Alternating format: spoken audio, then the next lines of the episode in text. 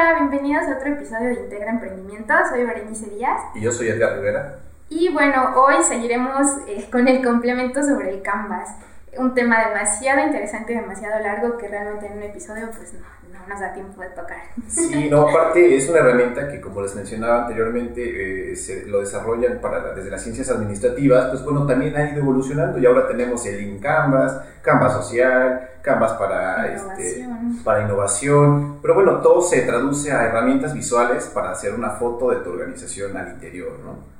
Y bueno, eh, retomando un poquito, eh, realmente nos, nos, estábamos enfocando en la, en la parte que, que, es la relación al cliente y los canales a los cuales llegamos a ellos, ¿no? Son dos, bueno, dos ramitas más de, de, nuestra foto Canvas y, y, bueno, pues el canal, el canal eh, hablamos más de cómo vamos a hacer llegar este producto o servicio a nuestros clientes, de qué manera eh, ellos van a, a, a comprarlo, a tomarlo o a recogerlo, ¿no?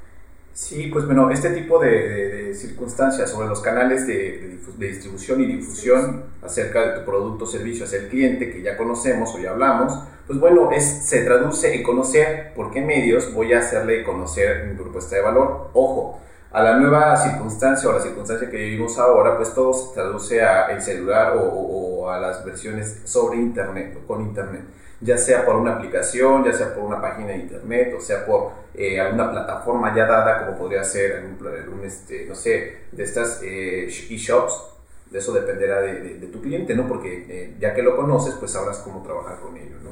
Un ejemplo muy claro que les puedo compartir acerca de esto, pues es lo que sucede con Amazon. Seguramente, eh, quienes tienen cuenta han visto que eh, existen dos tipos, ¿no? El Prime y el normal, y en ambos, pues, eh, aunque vivan dos personas en la misma casa, la publicidad que les llega a, cada uno de los usuarios es distinta. No sé si te habías percatado de eso. Sí, de hecho, no sé, mi mamá puede estar viendo la tele y tal vez le sale algo de ollas y a mí me sale algo de computadoras, ¿no? Pero finalmente desde la misma línea. Así es, y esto sucede porque los canales de, difusión y distribución actualmente, pues como menciono, son por el celular y sucede porque con la, llegada de Internet y la, la este paso que estamos viviendo de la transición a la vida digital, pues bueno, resulta que tenemos eh, como empresa una ventanita directa con el cliente con cada uno de ellos. Esto se llama un modelo de negocios de long tail o por la larga.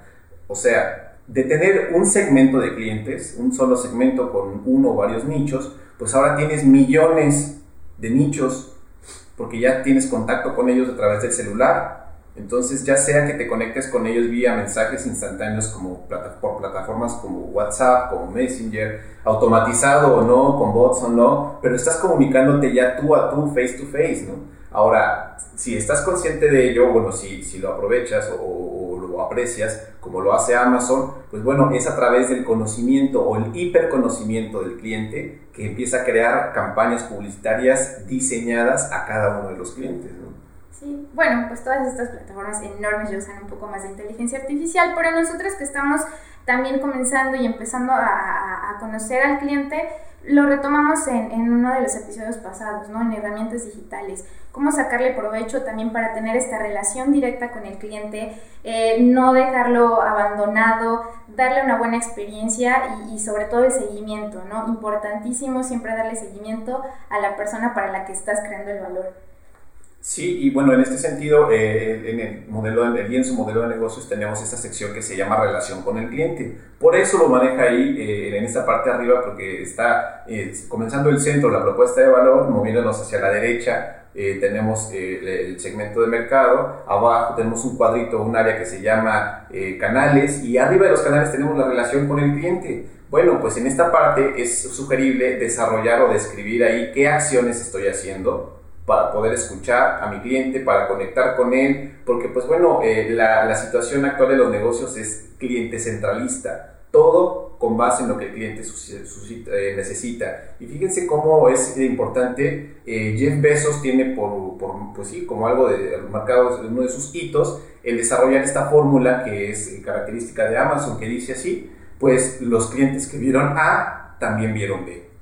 Y por esa fórmula es que Amazon tiene eh, pues el posicionamiento que actualmente lo, lo, lo, lo, corresponde, ¿no? que es un gran monstruo.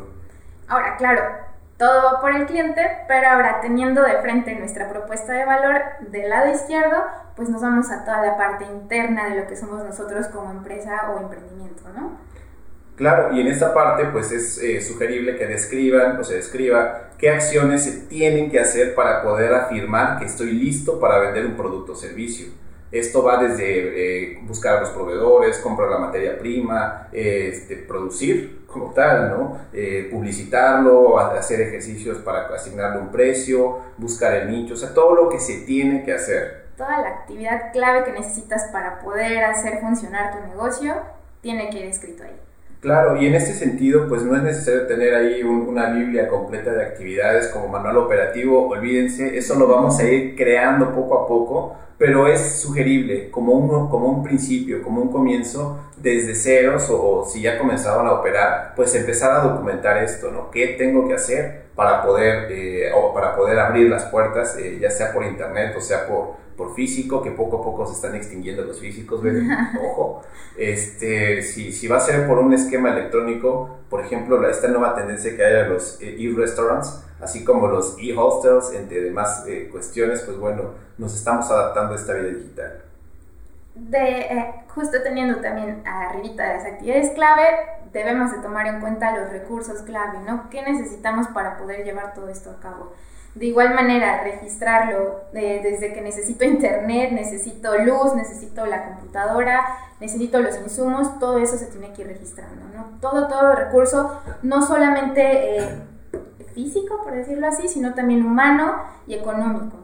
Claro, dado que existen tipos de recursos y, usualmente de la administración se consideran los recursos humanos, claro, o bueno, talento humano, los recursos materiales, tecnológicos, financieros, y hay uno muy interesante que está asociado a, estas nuevas formas de, los negocios, que es la gestión del conocimiento, los recursos este, del conocimiento, ¿no? El conocimiento se traduce, pues, a, bueno, tal vez los procesos certificados que tienes, como puede ser MISO, que se refiere tal vez a que tus recursos humanos o tus colaboradores tengan eh, licenciatura o alguna especialidad o alguna capacitación extra que ayuda a tu empresa. Eso añade valor a la, a la organización. Asimismo, la cartera de clientes, la cartera de proveedores, todo esto es conocimiento de la empresa. Y si lo tenemos documentado, pues eso también se puede utilizar en sentido proactivo o estratégico, ¿no? Y va muy de la mano esto, ahora que decía recursos humanos, eh, eh, que es otro de los conceptos que, nos permite el Canvas, son los aliados estratégicos, ¿no? Eh, ¿Con qué personas vas a estar trabajando? ¿Con qué personas vas a tener contratos? Precisamente para que puedas seguir generando y seguir llevando a cabo tu proyecto. Sí, y bien, y todas estas acciones, retomando desde la propuesta de valor hacia los clientes, pasando por los canales, teniendo clara la relación con ellos, conociendo mis actividades claves, sabiendo con qué recursos lo estoy generando, con qué personas o aliados claves lo estoy desarrollando, pues todo esto recae sobre los dos cuadritos que tenemos abajo, la estructura de costos, sí, claro, los más interesantes y los que más polémica causan, porque aquí muchas veces, y me ha pasado con algunos clientes, eh, desconocen todo lo que generan o todo lo que se paga para poder crear valor, ¿sabes? O nos mentimos. O nos mentimos, que es peor. Ahora, ¿a qué nos referimos con esto de que nos mentimos? A que, bueno, tal vez se me hace fácil o veo no, no, no veo un perjuicio en tomar 100 eh, pesos, 200 pesos de la caja para irme a almorzar. Ojo, es dinero de la empresa, no es mi dinero. Yo. Por eso en esta parte de la estructura de costos es súper sugerible, esto sí es súper sugerible, que seas el dueño o el emprendedor, sea tu familia, sea un negocio personal, familiar, siempre asignense un ingreso, por lo menos simbólico de 50 pesos, pero asignense un, perdón, un, salario, dado que esto los va a ir motivando como parte de la organización y les ayudará a tener claro que el dinero que se genera por la organización es de su organización, no es propio. Esto va a permitir, o perdón, va construyendo que la cultura financiera de la empresa pues vaya siendo estructurada, ¿no? O sea, que tú como emprendedor respetes que lo que es de la empresa pertenece a la empresa.